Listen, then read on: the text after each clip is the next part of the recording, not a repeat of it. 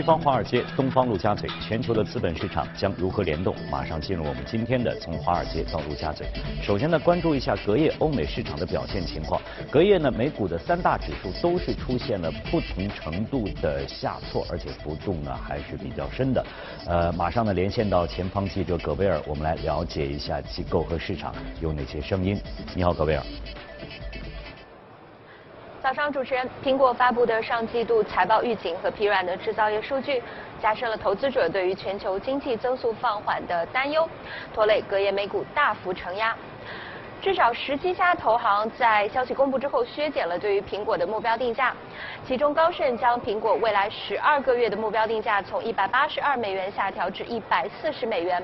并将该公司二零一九财年收入和盈利预期分别调降了百分之六和百分之十。分析师甚至把苹果和2007年的时候盛极而衰的诺基亚相比，并认为伴随着 iPhone 市场渗透率增长空间的所剩无几，该公司对宏观经济的敏感性也将随之加剧。而在经济数据方面，美国供应管理协会发布的十二月制造业指数跌至五十四点一。创二零一六年以来新低，较前值跌幅达百分之八点八，为二零零八年金融危机以来的最大跌幅。美国制造业企业增速大幅放缓，也加剧了市场对于美国经济增速放缓的担忧。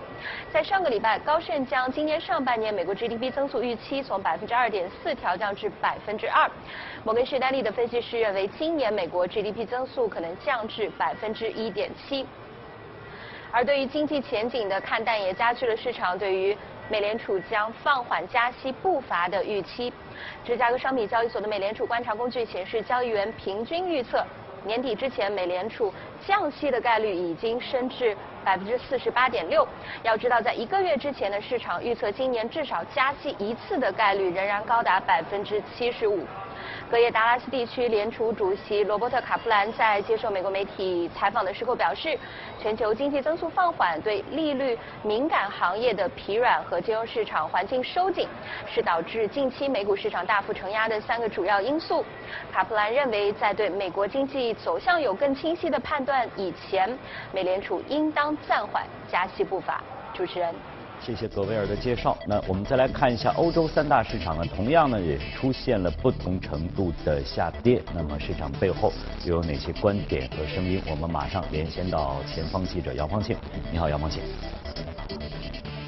好的，主持人。受苹果调低一季度销售预期的影响，一月三日欧洲股市全线下挫，斯托克六百指数收盘下跌了百分之零点七一，其中技术股领跌，尤其是 iPhone 芯片供应商 AMS 盘中更是暴跌了百分之十九。英国富时一百指数下跌百分之零点六二，在欧洲股市中表现稍好，得益于英国零售商 Next 公布了强劲的圣诞销售表现，早盘该股上涨了百分之五，并也带动了其他零售股整体上涨。不过，英国商务部当天公布，英国服务业销售数据在2018年四季度录得两年以来最低增速，经济放缓迹象明显。不论是依赖消费的零售业还是制造业，都增长乏力，再次拉低市场。分析人士认为，在3月29日英国正式脱离欧盟之前，公司不会做出重大的投资决策，英国经济将会处于一个停滞的状态。主持人，好，谢谢方婷的介绍。那在了解了隔夜的欧美市场的表现之后呢，马上进入我们今天的全球关注。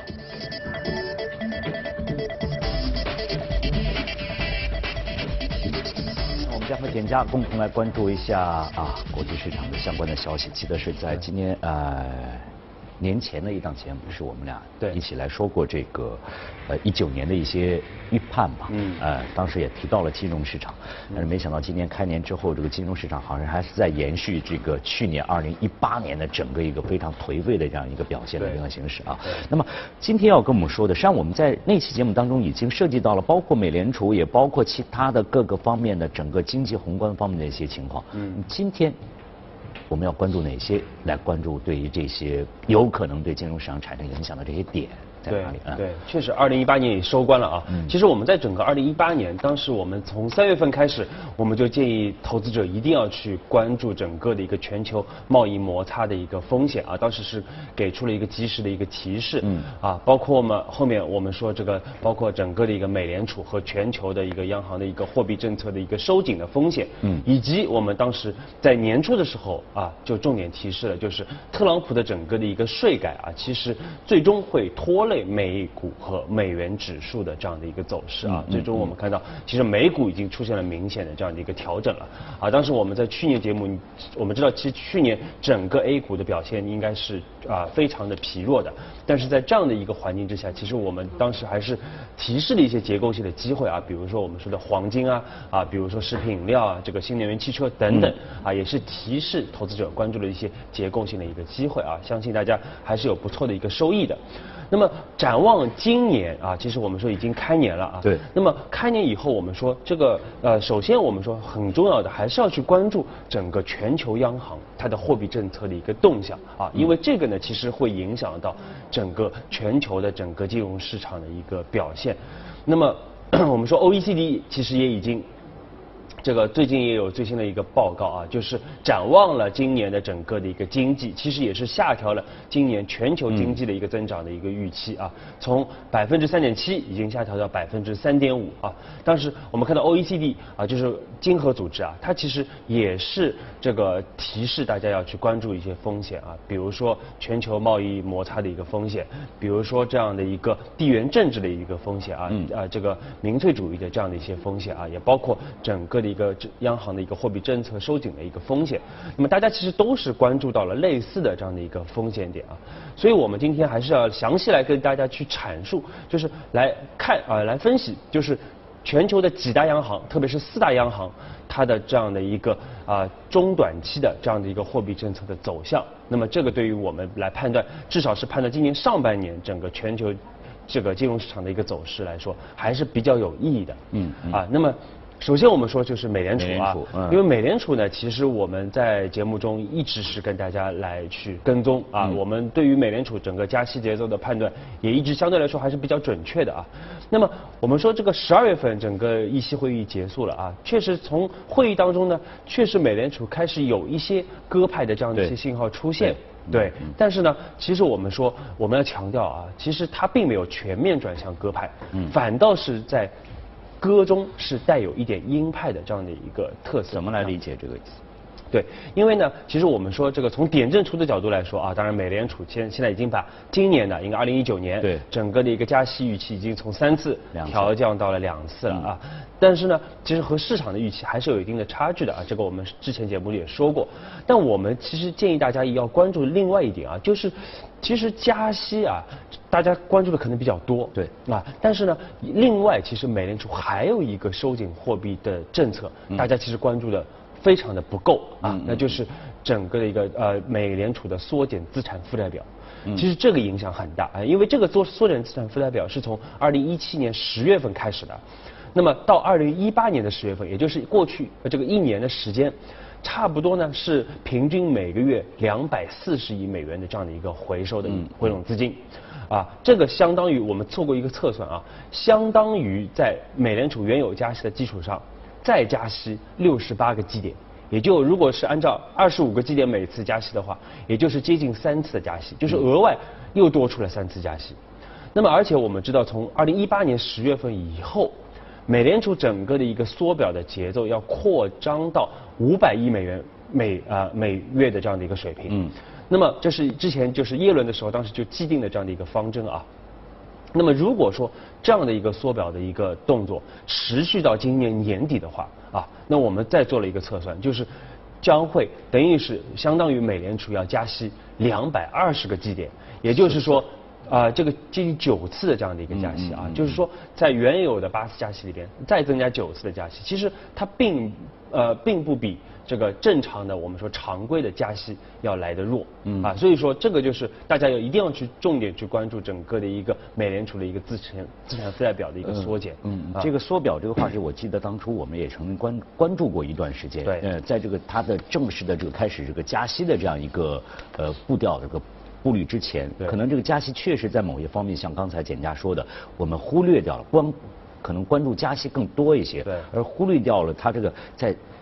下面，对。实际上在暗暗的在做做这样的一个一个一个事情，这个那么现在应该说很多人应该也他已经浮浮出浮出水面的话，很多人已经看到了，在市场当中会有反应吗？会有反应吗？对，确实啊，因为因为为什么大家其实之前关注比较少啊？嗯，是因为它整个的一个机制是。逐月的递增的啊，就是以一开始是一百亿美元每个月，嗯，然后逐步增加到啊到这个这次现在的五百亿每个月啊，持续一段时间，所以说呢，这个确实是之前大家可能关注度不够啊，包括金融市场其实反应相对来说比较的弱，但是最近我们看到这个反应开始已经越来越强烈了啊，就是啊很多的这个特别是开年以来，我们看到金融市场，特别国际金融市场出现了非常多的这个乱象啊。那么呃，一方面呢，我们说这个，我们看到这个，呃，包括的我们之前一直说过，就是我们在十二去年十二月初的时候，它的倒挂，哎，当时就说过这个美国的国债收益率的倒挂，倒挂啊，当时是十一年来第一次啊，这个是三年期和五年期的这个美债收益率出现倒挂，嗯，那么现在的这个情况呢，不但是没有缓解。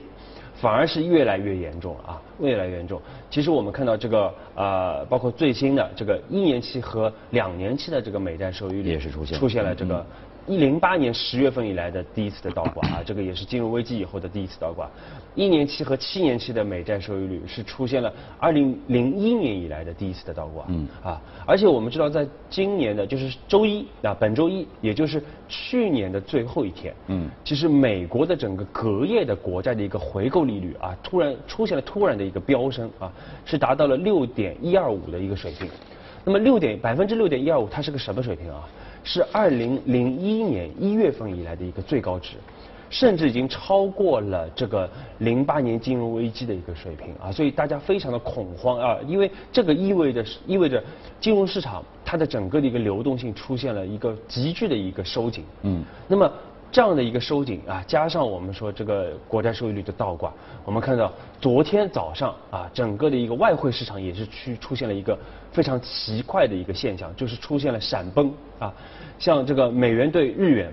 大跌四百个点啊，差不多百分之四，到瞬间跌了百分之四啊，澳元对美元也瞬间跌了百分之四啊，虽然最终收回，但是我们看到这种闪崩的现象，这种很怪异的现象。最近在金融市场里边是频繁的出现啊，所以这个是值大家一定要去值得去重点去警惕的啊。那么这个呢，其实我们说和我们刚才说到的对于美联储的这样的一个加息加缩表啊，包括特朗普所主导的这样的一个全球的一个贸易摩擦等等。都有很直接的这样的。这个主要是像我们现在，比如说啊，刚才简家给我们提示的，呃，近几日这个金融市场也好发生的这些事情，可能跟美联储的很多的动作是密切相关的。对。但是我们应该说，呃，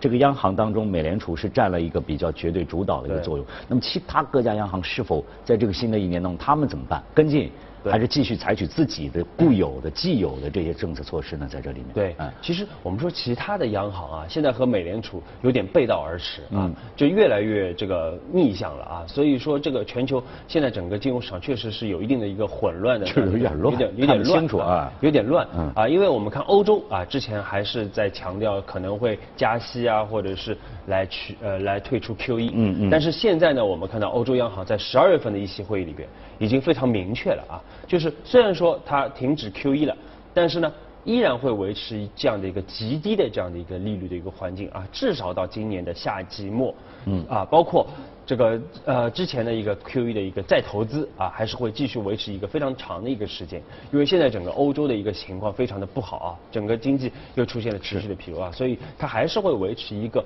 比较宽松的这样的一个货币政策。嗯，那么另外我们看到我们隔壁的这个日本央行也非常重要，也是全球主要的央行。那么日本央行呢，现在整个因为日本我们说它是一个出口导向性的一个经济体啊，那么。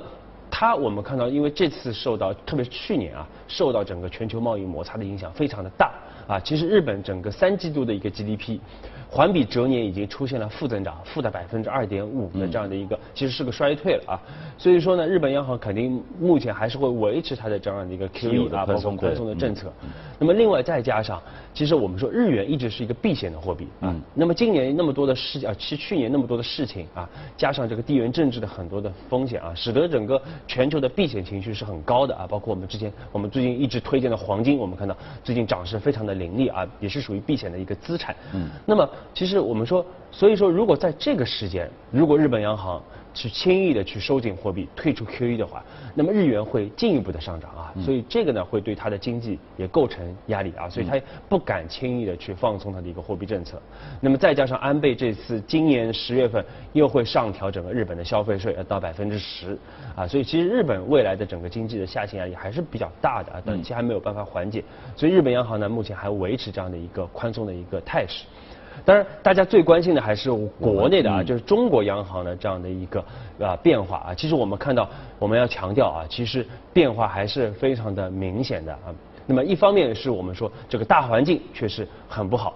那么再加上呢，中国目前整个的一个人口的一个红利确实是在快速的一个消失啊，包括我们国内也在进行整个的一个经济结构的一个转型，所以整整个经济下行的压力，我们说还是比较大的啊。其实官方也已经承认了这样的一个压力的存在啊，所以。最新的我们看到，在这个中央经济工作会议十二月份召开的时候啊，其实也是对于整个货币政策，也是强调在稳健的货币当政策当中呢，要松紧适度啊，也就是说，整个货币政策开始转向偏松啊，因为在一七年的中央经济工作会议当中，用的措辞是保持中性啊，所以从中性。到这个松紧适度啊，其实还是有比较大的这样的一个变化的。嗯。啊，包括我们看到央行在十二月十九号也是出呃推出了定向的降息啊，包括我们说定向的这个中期借贷便利等等，都已经开始慢慢的逐渐放松整个货币政策啊。那么最终是希望。让这些资金啊，就尽快的流入到一些实体经济里边啊，特别是我们说民营经济啊、小微经济啊啊，包括一些啊，鼓励一些直接融资啊，那么使得这个从宽货币啊，逐渐转向宽信用，让更多的企业和老百姓去受益于整个的一个啊这个经济的这样的一个发展啊。所以说，我们说从全球的角度来说啊，总结来说，目前来看，也就美联储啊，现在还是一个。啊，歌中带音的这样的一个态势啊，其他的主要央行已经开始逐步的转向或者维持啊，它之前的这样的一个。其实对于二零一九来讲，可能确实是和我们说的。大家从某些方面来讲，并不能显得过于乐观，所以呢，各大呃经济体呢，可能也要根据自己的一些情况，做出自己的一些实际的一些应对的一些举措在这里面。对。但是讲对投资者来讲，恐怕中间呢还会有很多不好确定的一些变数。嗯。这个恐怕也是在整个投资过程当中，大家要。密切的去关注一下啊！好，非常感谢简家呢，就整个的这个相关的情况呢所做的这个分析和介绍。以下呢，马上进入到我们今天的热股，来看一下今天推荐的这只股票和公司。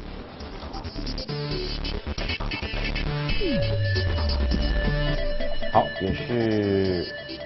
非常熟悉的一家公司啊，可口可乐。呃，嗯，对。为什么简家会把这？一个很好牌的这样一个食品饮料公司，在今天节目当中给我们提出。对对，其实我们可口可乐也是我们呃一直特别喜欢的一家公司啊。嗯。一八八六年就成立的这样一个无人不知、无人不晓的这样的一家公司，而且它商业模式一直非常简单，嗯，就是生产比较美味的啊这个健呃这个这个比较美味的这样的一个 软饮料。对，但是还当时可能现在可能大家开始哎开始提出来一个问题。对，但是而且在全球啊，它的整个的一个销售渠道是非常强大的啊，在全。球几乎每个角落都可以买到，嗯，它的这个产品啊，不只是可乐啊，包括雪碧啊等等，芬达很多的这样的一个品类啊。那么可乐也是是这个我们一直提到的这个怪物饮料公司 Monster 的这个股大股东啊之一。所以呢，这个其实我们说它整个全球的布局啊，包括整个商业模式还是非常的这样的一个简单和清晰的啊。那么我们说可乐呢，其实它因为在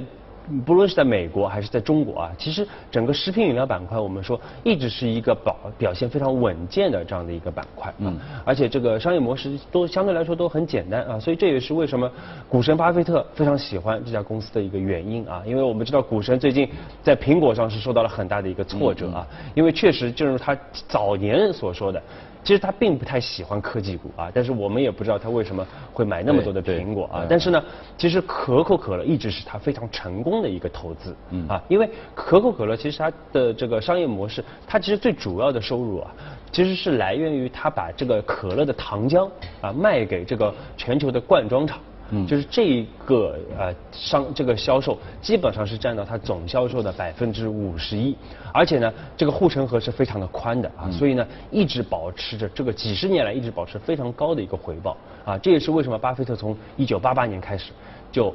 持续的在买这个可乐，而且是现在目前还是这个可乐的一个最大的股东之一啊，所以说这个是他非常成功的这样的一笔投资。那么可乐我们说也是啊，因为最近几年确实碰到了一个最很大的问题，包括 AC Nielsen 其实之前也有个报道，就是这个二百分之二十二的美国人啊，已经也也是希望这个减少对于糖的这样的一糖分的这样的一个摄入啊。那么有百分之五十二的人是希望减少对于甜味剂的一个摄入，尤其是甜味剂很多的年轻的消费者，他们对这个。健康饮料，对健康食品的，对，所以这是在一四年，当时他就是开始转型啊，推出了几百款的这样的一个无糖的，包括这个咖啡啊，包括茶饮料啊，这个慢慢的在开始在多元化。但是说句老实话，这个可乐我平常喝的比较少，嗯，后来呢，这个其实以前也喝过，后来他的这个叫什么呃无糖的这个健怡好像是健怡可乐，实际上口味并没有他这个以前的这样一个口感更。不是特别好，可能大家可能习惯了以前的这种，但是好像这个从它的各个业绩来来看。并没有受到太大的影响，这就是因为对，所以我们说，其实可乐它非常好的，它可以去顺应整个消费者的这个这个消费的变化啊，就是它有很多的其他的，包括矿泉水啊等等的啊，其实整个的一个增速，我们看到从业绩上来说，去年三季度的整个的一个业绩也是可以看出非常的这样的一个饮料，它的整个增速有两位数之多啊，整体的增速可能在个位数，那非常的饮料是这个比整体的增速要来的高得多啊，所以这个。也是带动整个的一个可乐的股价，也是有一直有非常好的一个表现啊。包括我们看到去年整个可乐的股价是增长了百分之六点七七啊，而昨天我们看到在美股大跌的情况下，其实它跌幅也很小啊，就是其实跌的比较少啊，涨的相对来说就比较多啊，而且是远远跑赢整个美股的大盘，包括绝大多数的一个科技股的。对对，我记得在节目当中我们曾经也涉及到，也提到过可口可乐，好像也提到了一点，就是它的除了它这个口味的。这个变化之外，它所这个健康饮料的这样一个方向就之外，就是它的在外包装的这个设计上，也是下了很大的功夫，比较新颖，那么可能会很吸引人的眼球，尤其很多年轻消费者，他愿意先哎。这个很好看，我想尝尝里面是什么。这个是非常关键的。对，虽然是个一百三十年的老品牌，但是它一直是保持一个年轻的这样的一个态度啊。那么回到国内啊，其实我们说，我们其实对食品饮料的推荐已经有超过其差不多三年啊，因为我们是从一六年年初在节目里边开始推荐食品饮料的啊，到现在差不多三年的一个时间，而且一八年已经收官了。我们看到整个的一个过去三年整个食品饮料在国内的食品饮料板块啊，嗯，应该来说是涨幅。绝对的领先的这样的一个板块啊，前两年都是第一。那么去年呢，我们看到最终是排名第三。嗯。啊，其实这个很很有意思啊，其实这个非常不容易，因为这个已经打破了 A 股里边的一个魔咒啊，也就是说 A 股里边没有一个板块可以连续三年跑在前五的。但是食品饮料板块做到了啊，就是在过去的三年里边啊，一直是保持在前五的这个水平啊，所以确实，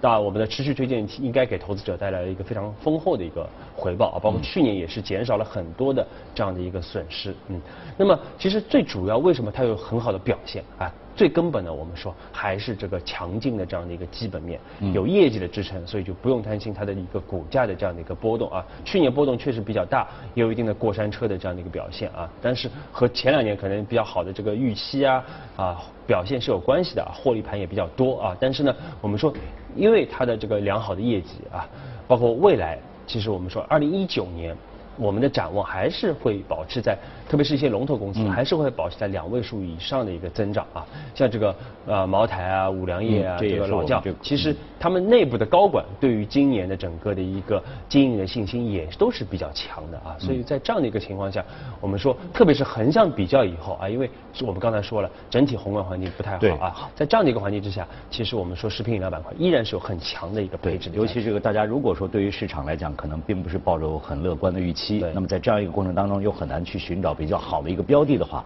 可能像简家推荐的这个食品饮料板块，也许是当中适合你选择的这样一个投资的这样一个板块啊。